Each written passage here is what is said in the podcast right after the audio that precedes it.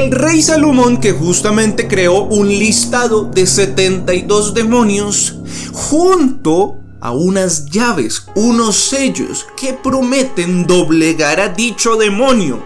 Pero resulta que es que el demonio no está solo. El demonio, el cual es doblegado por esta llave o por este sello, tiene una legión de espíritus, de potestades y de otros demonios. Aproximadamente, mal contados, un demonio de estos tiene a su disposición 500 demonios. Aproximadamente, pueden ser más, pueden ser menos, pueden ser 1000, 2000, 5000, pero aproximadamente para que nos hagamos una idea.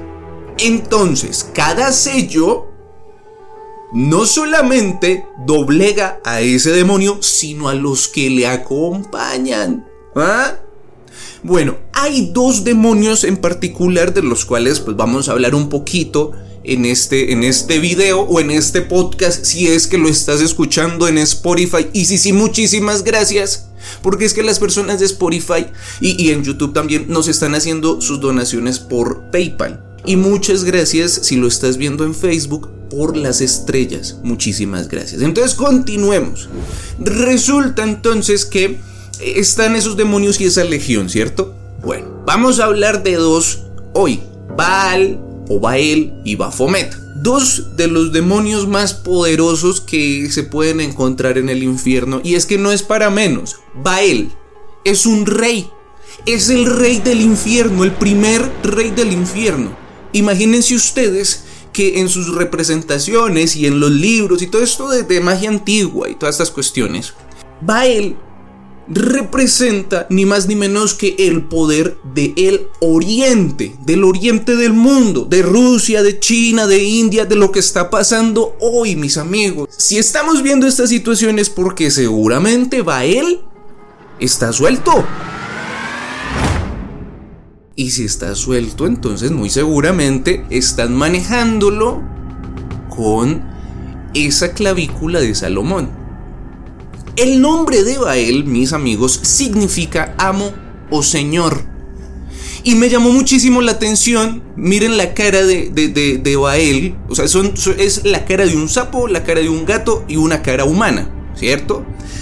En una de esas representaciones, porque tiene muchas representaciones, en una de esas representaciones, miren cómo se parece a Putin. ¿No se les hace solamente a mí se me parece a Putin? Bueno, me llamó mucho la atención que Vladimir significa Señor del mundo.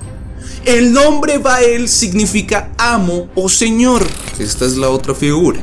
Es una figura sagrada, mis amigos, extremadamente sagrada para los satanistas. Este, mis amigos, es el sello de Baphomet y es la insignia oficial de la iglesia de Satán.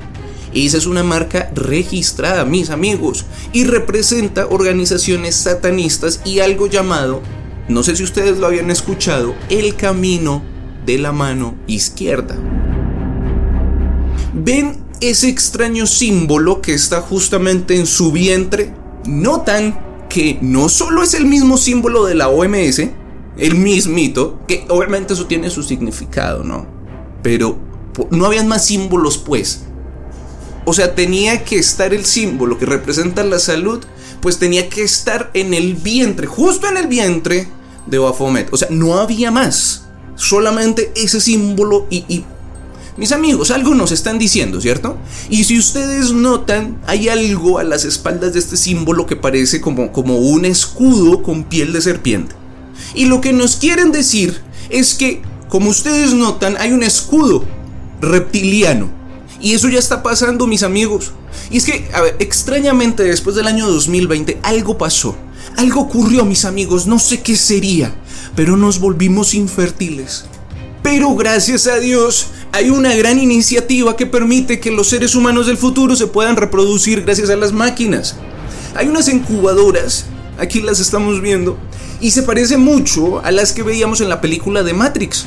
Una película que todos sabemos que es solo ficción. Porque es que a quién se le ocurre que nosotros seamos unas baterías y que nosotros eh, sirvamos de alimento a unos seres asquerosos o a unas máquinas. Pero al parecer, aquellos que se inventaron esas máquinas para que los niños puedan nacer sin necesidad de una madre o un padre, pues porque accidentalmente, quién sabe qué está ocurriendo en el mundo, nos hemos vuelto infértiles, ya no nos podemos reproducir. Y es que no deberíamos tampoco, porque tenemos una situación bastante tensa y salir a correr con niños de brazos sería muy complicado. Jesús dijo, ahí, hay de las que estén en cinta en ese momento que haya que huir. Resulta entonces que eh, ya se va a nacer, los niños ya van a poder nacer bajo producción, bajo demanda se puede producir bajo demanda gubernamental y así también se va a poder controlar la tan terrible, el tan terrible mal que es la sobrepoblación.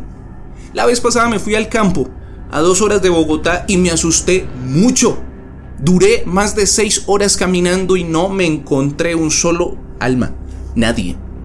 Pensé que había estallado una bomba o algo así, pensé que algo había ocurrido porque si hay sobrepoblación en la ciudad y no veo a nadie en el campo, me asusté, fue un choque.